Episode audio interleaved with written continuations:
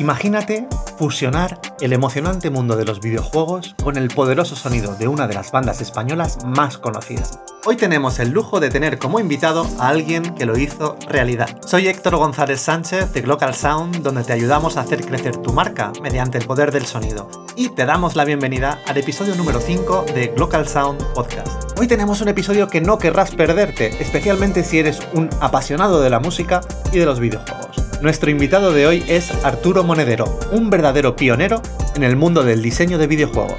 Desde Bilbao, en el corazón de Euskadi, Arturo ha llevado el diseño y producción de videojuegos a un lugar único y, por lo que he visto hasta ahora en su portfolio, destaca por un cuidadoso tratamiento de la música como vehículo de transmisión de emociones. Y no estamos hablando de cualquier música. Entre otras muchas colaboraciones, Arturo ha trabajado con nada menos que Vetusta Morla para crear la música original de uno de sus videojuegos. Esta colaboración tan especial se convirtió en una experiencia profundamente emocional y memorable. En nuestra entrevista hay mucho más, así que si alguna vez te has preguntado cómo la música puede cambiar la forma en que experimentamos un videojuego, este episodio es para ti. Así que, sin más preámbulos, déjame presentarte a Arturo Monedero. Comenzamos.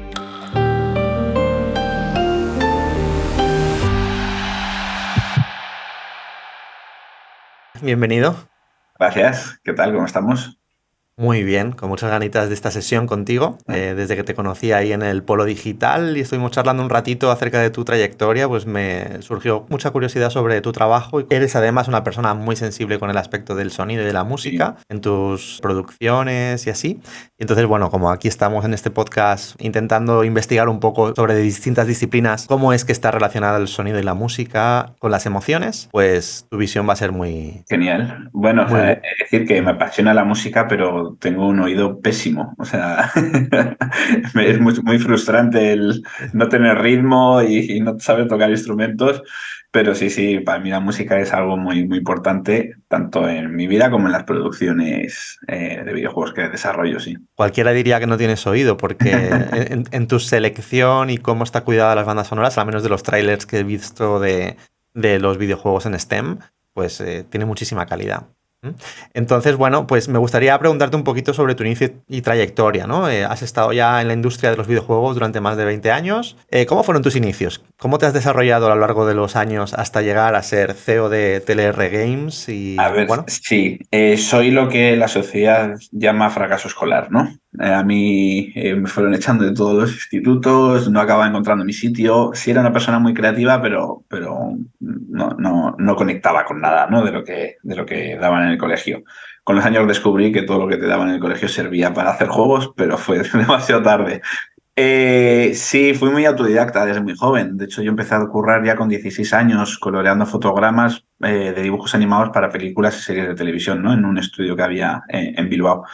Y mm, bueno, eso fue como mi entrada al mundo de, de, la animación y de los videojuegos, cine. No tenía, yo quería hacer animación, ¿no? Para, para animación 3D. Pero luego descubrí que los videojuegos era todo mucho más inmediato, ¿no? Hacías un muñequito y lo podías estar viendo y en la animación renderizabas, era como todo un poco más, más lento. Y ahí conocí un montón de gente de la industria de, del cómic, de, de, los videojuegos.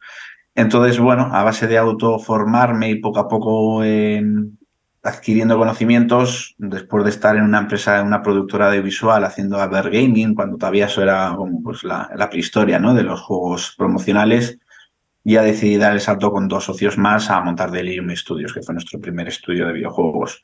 Estuvimos unos 12, 13 años haciendo juegos muy variados, eh, de, calidad dispar, pero por lo general juegos de, un corte distinto, ¿no? Yo creo que nos diferenciábamos eh, haciendo cosas raras. Supongo que raras porque como no teníamos eh, referentes en el País Vasco, yo soy de Bilbao, no teníamos referentes cercanos haciendo videojuegos, no teníamos muy claro tampoco cómo se hacían los videojuegos, así que a base de ensayo y error y de darnos hostias por el camino, pues fuimos eh, perfilando, ¿no? Cómo queríamos ser como estudio de desarrollo.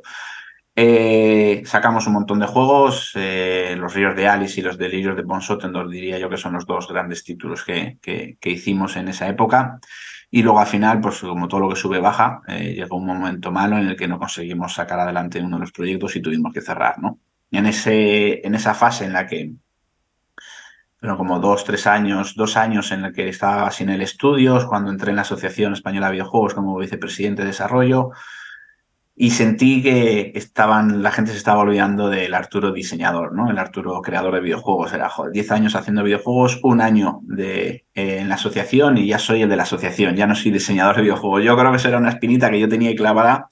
Entonces, eh, Games pues, nació con ese punto de volver a reivindicarme como diseñador, volver a hacer cosas experimentales y sobre todo volver a los orígenes de Delirium, ¿no? Era volver a hacer juegos distintos, pequeñitos, en, los que disfrutaba mucho, porque en Delirium ya nos metimos en algún proyecto de casi 40 personas trabajando y te das cuenta que estás más tiempo mandando emails y, coordinando que, que, creando, ¿no? Que era lo que a mí me, apasionaba. Entonces Games vuelve con esa filosofía de volver a ser un estudio pequeñito, un estudio de autor, intentando investigar, experimentar y hacer cosas diferentes, ¿vale? Solo remarcar siempre lo diferente, que no es ni mejor ni peor, es diferente, entonces en este mundo en el que hay tantas copias de todo, intentar diferenciarte de alguna forma suele ser eh, ese punto de, visibilidad ¿no? que necesitamos los estudios.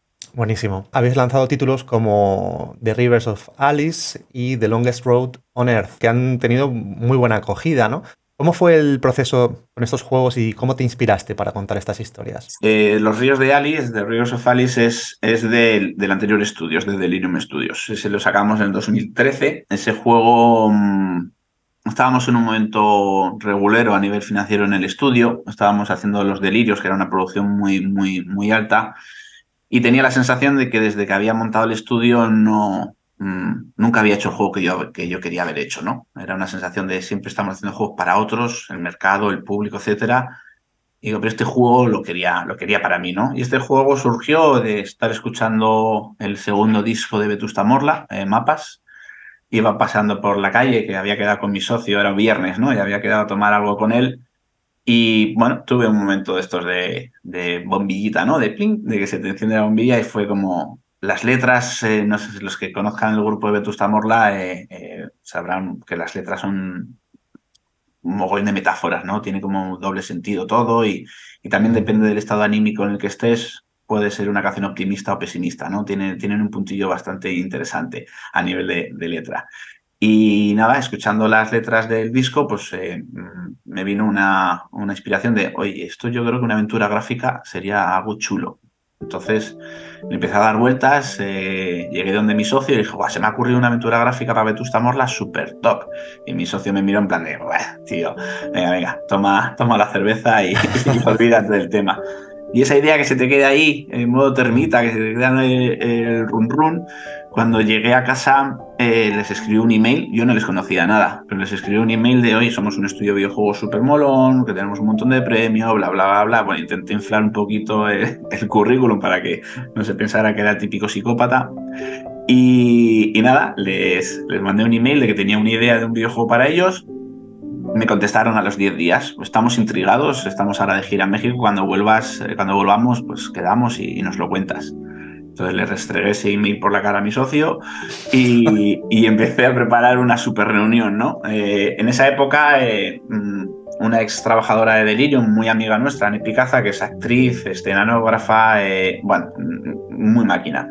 Tiene un estilo visual y artístico muy molón, hace también ilustraciones muy chulas y yo visualizaba el juego con esas ilustraciones. Pero justo ella estaba en Nueva York dando unos talleres de, actuación y le escribí, oye, mm, también era muy fan de Vetusta Morla digo, necesito que aterrices estas ideas que tengo en la cabeza en, algo tangible. Quiero que quiero presentarles algún boceto de algo en concreto, ¿no?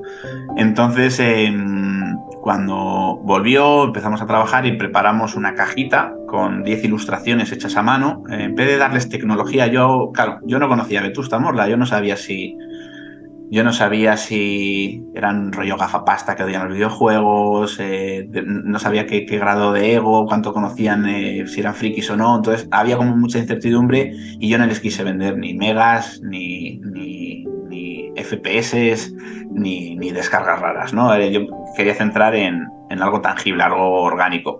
Entonces, bueno, preparamos una cajita muy bonita con las 10 diapositivas preparé una presentación con toda la historia, que, realmente la historia cogía todas las estrofas y, partes de, toda su discografía y como si fuera un, musical las iba conectando en escenas, ¿no? Eh, era una cosa muy, muy marciana.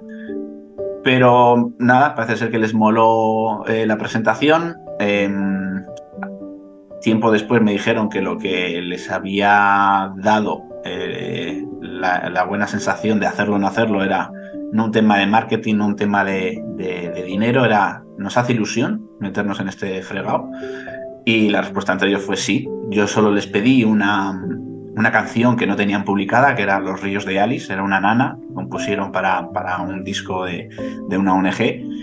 Entonces, como esa no tenía voz, me venía muy bien pues, para sonorizar el juego, ¿no?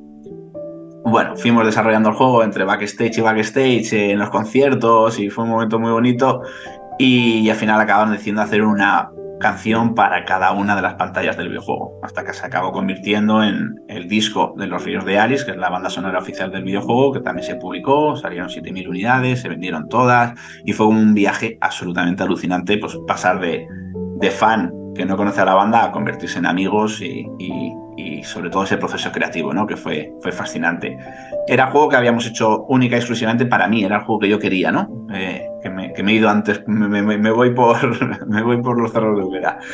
Y, esa parte fue muy bonita porque mm, era un título tan personal que en el fondo no sabía yo si iba a gustar en el mercado y casualmente fue el juego que salvó al estudio. Estábamos en ese momento mal, pero eh, crítica y público eh, les pareció fascinante, empezamos a ganar un montón de premios y, bueno, fue posiblemente el mayor éxito que tuvo el estudio, ¿no? Porque dimos con algo muy diferente, conseguimos que una banda de rock nacional em, compusiera una banda sonora completa para un videojuego indie, que era una cosa como súper rara, eh, muy pocos grupos de música ¿no? se habían metido en este fregado, y además eh, el juego era bueno, sobre todo porque... Em, podíamos tener ese efecto fan de Vetusta Morla a nivel nacional, pero acabó vendiendo más incluso en Estados Unidos, eh, que ahí la banda pues no, no, no es tan conocida, ¿no? Solo en, grupos más pequeñitos. Entonces fue un viaje muy bonito que también nos puso los cimientos de lo que queríamos hacer como desarrolladores, ¿no? Queríamos hacer cosas distintas y buscar siempre socios que no tuvieran por qué ser de la industria del videojuego. Eh, de hecho, ahora estamos en algún proyecto con gente relacionada con el mundo del cine, cómic, eh, la música, de hecho, de Longest Road, que, también lo has mencionado. Aunque ese juego te diría que es más Brainwash Gun que TLR porque al final lo hicimos en coproducción con Brainwash Gun, que es un estudio de Madrid muy, muy molón. Empezamos Edu, Bea y Moja. Bea eh, es cantante también y es la que compuso pues, eh, la banda sonora, que es una absoluta delicia, ¿no? Y de hecho, casi te diría que es más una banda sonora gamificada que un juego con banda sonora. O sea, yo creo que la carga de la música en The Longest Road es el 80% del juego, ¿no? Y yo creo que es importante todo esto. O sea, al final también te hablaría de los delirios de Bosotendorf, que utilizamos sonido binaural, eh, sonido holofónico, y se grabó eh, con, con Nerea Alberdi, que es una violinista que se encargó de grabar con el micrófono binaural el violín, aunque la, la orquesta era mm, digital el violín si era, si era grabado, ¿no? Entonces, si juegas con casco, sientes como ese violín va dando vueltas alrededor de tu cabeza, se te va al oído derecho, cambia al izquierdo. Entonces, jugamos un poco con la locura que tenía el juego. Y, también fue un momento muy, muy bonito, ¿no? Componer esa banda sonora. Sí, sí, disfruto mucho de la composición de las bandas sonoras.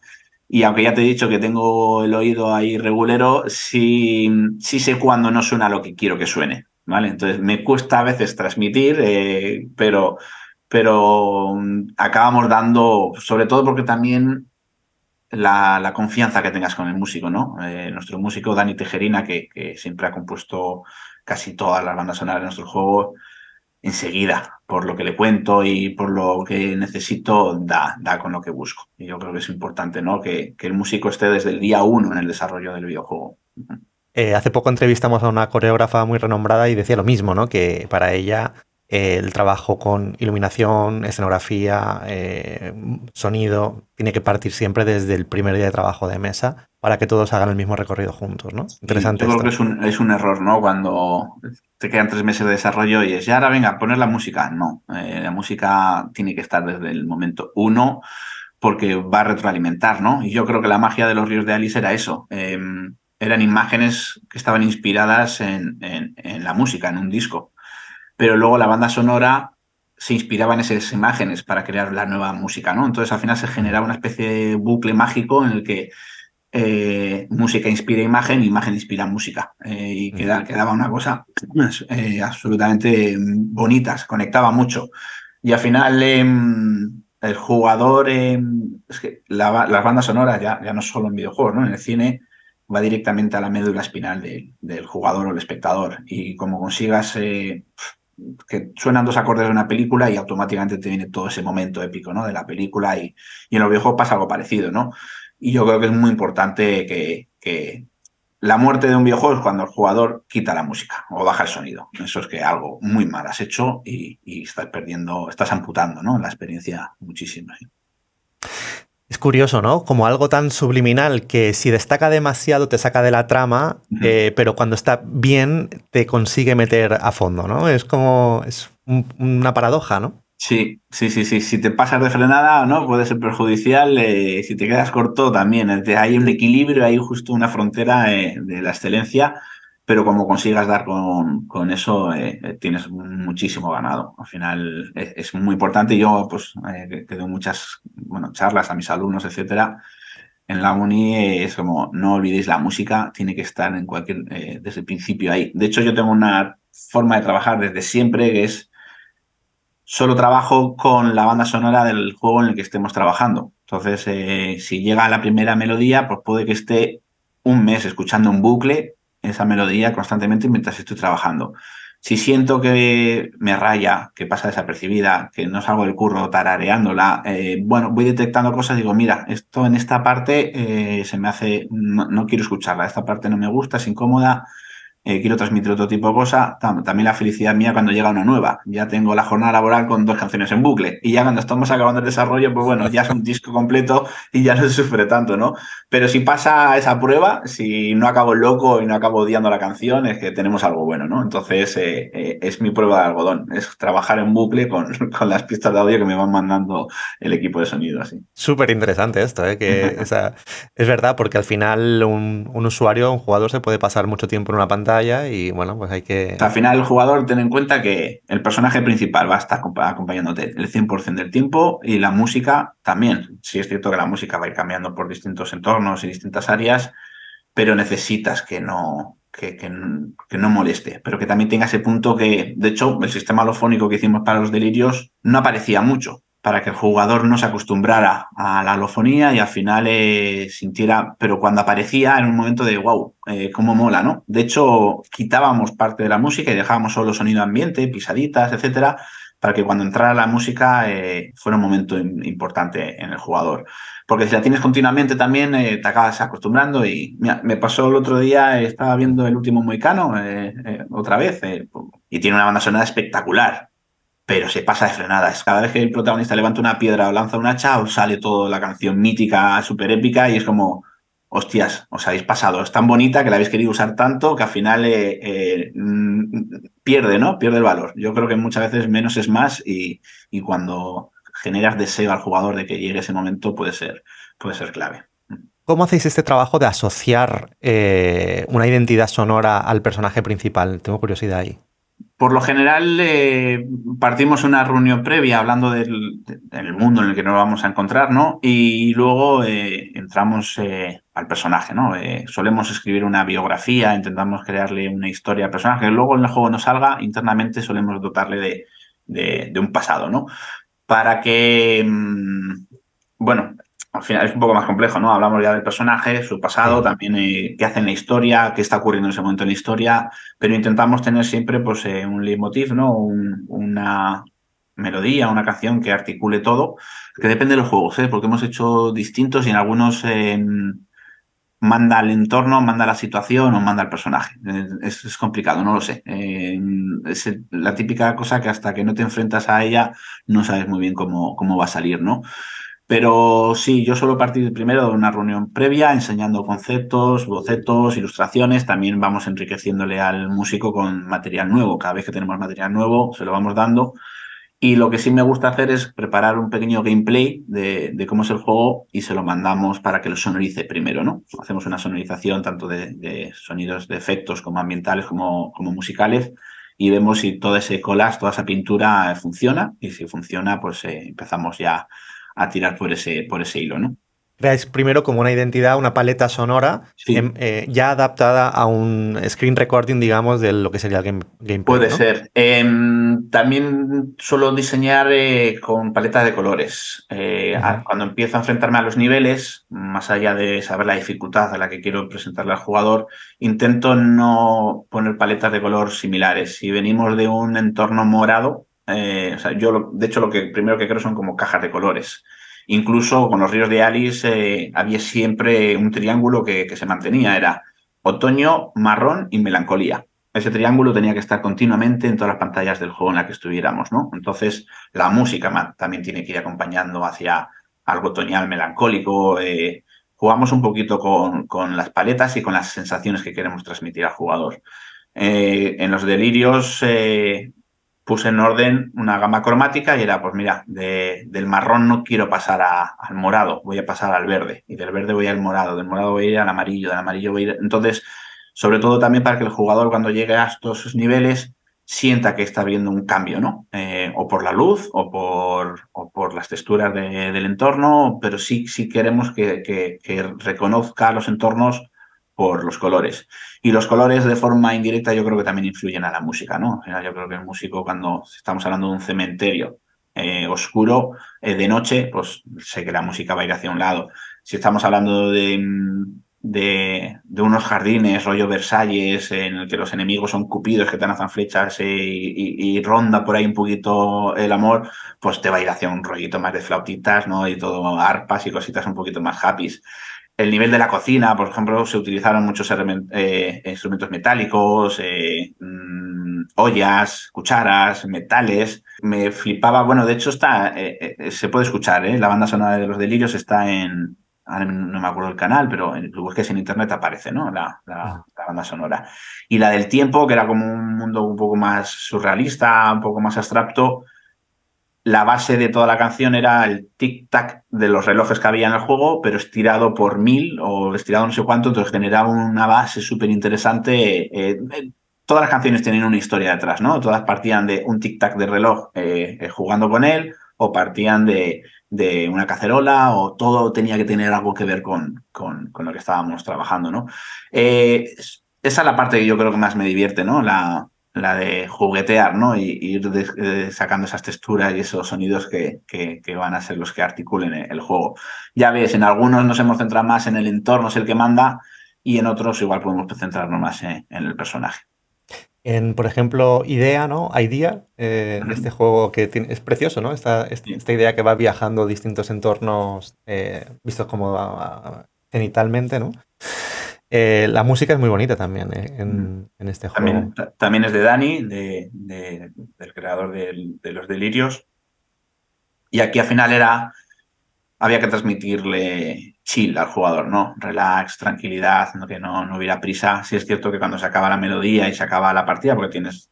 La partida dura lo que dura la canción, pues sí levanta un poquito la música y te empieza a meter un poquito más de rimillo para, para recordarte que, que algo está pasando, ¿no? Pero el juego, la música es muy, muy chill, muy tranquilita, muy de relax, eh, tenía que ser muy, muy, muy positiva. Además, el juego no trata de ganar, trata de perderse, ¿no? Entonces, al final eh, eh, tienes que transmitirle al jugador eso, de, relájate, ponte una música guay, echa andar y, a ver dónde, dónde acabas, ¿no? después de un paseo largo. Eh, desde tu posición, digamos, ¿cómo ves el futuro? Eh, oportunidades, desafíos del sector de los videojuegos y de la música en el sector de los videojuegos. Yo creo que cada vez hay más conciencia ¿no? de, que la música es algo muy importante. Eh, yo lo he notado desde hace años. Ahora la música está ahí. todo, casi todo equipo tiene un músico en el equipo. Antes era programador y artista y, y, ya veremos qué hacemos con la música y yo creo que, que, están madurando, ¿no? Ahora hay muchísima más formación, hay muchísimo más conocimiento, eh, hay muy buenos ejemplos de, de, buenas bandas sonoras y yo creo que eso ayuda también a que la gente lo entienda, ¿no? Eh, de hecho, a través de la asociación eh, llevamos ya como dos años reuniéndonos con la asociación de, de mm, editores y distribuidores de música, pues discográficas, que quieren acercarse hacia el mundo de los videojuegos, ¿no? Eh, muchas veces igual no tienes in-house a un músico, pero quieres comprar la licencia de una canción ya existente, ¿no? Pues dependiendo también del presupuesto, pues puedes alcanzar unos Rolling Stones o bajas muchísimos escalafones y te vas a algo un poco más modesto, ¿no?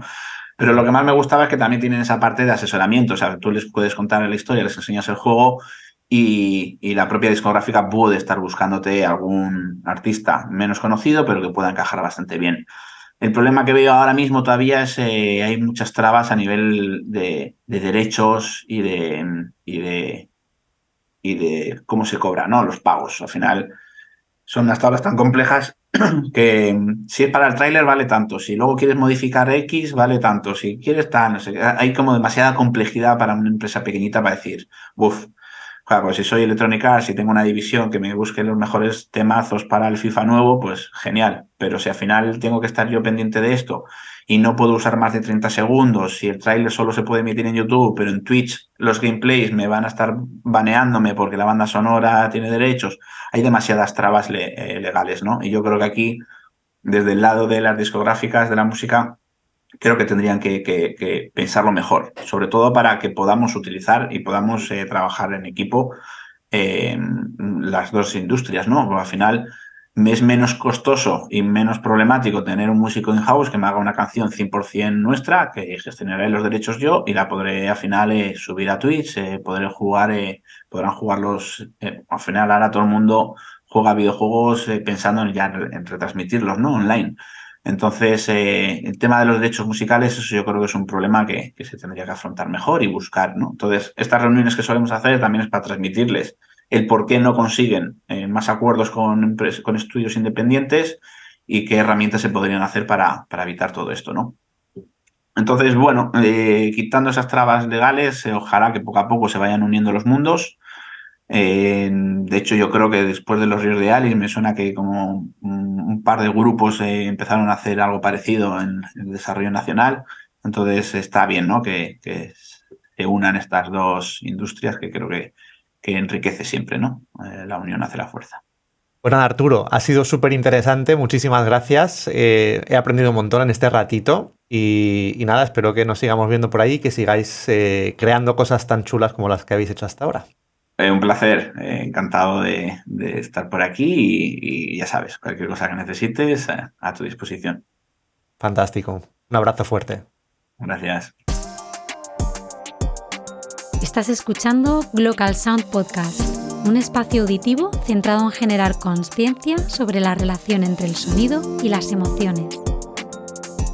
A lo largo de esta primera temporada experimentaremos en primera persona las distintas dimensiones emocionales del sonido y la música. Hablaremos con expertos en diversas disciplinas para entender cómo el sonido genera emociones y conexiones profundas y duraderas. Te invitamos a escucharnos en los episodios que publicaremos mensualmente y a suscribirte en las principales plataformas de podcasting. Para más información, visítanos en la web localsound.com. Gracias por tu escucha.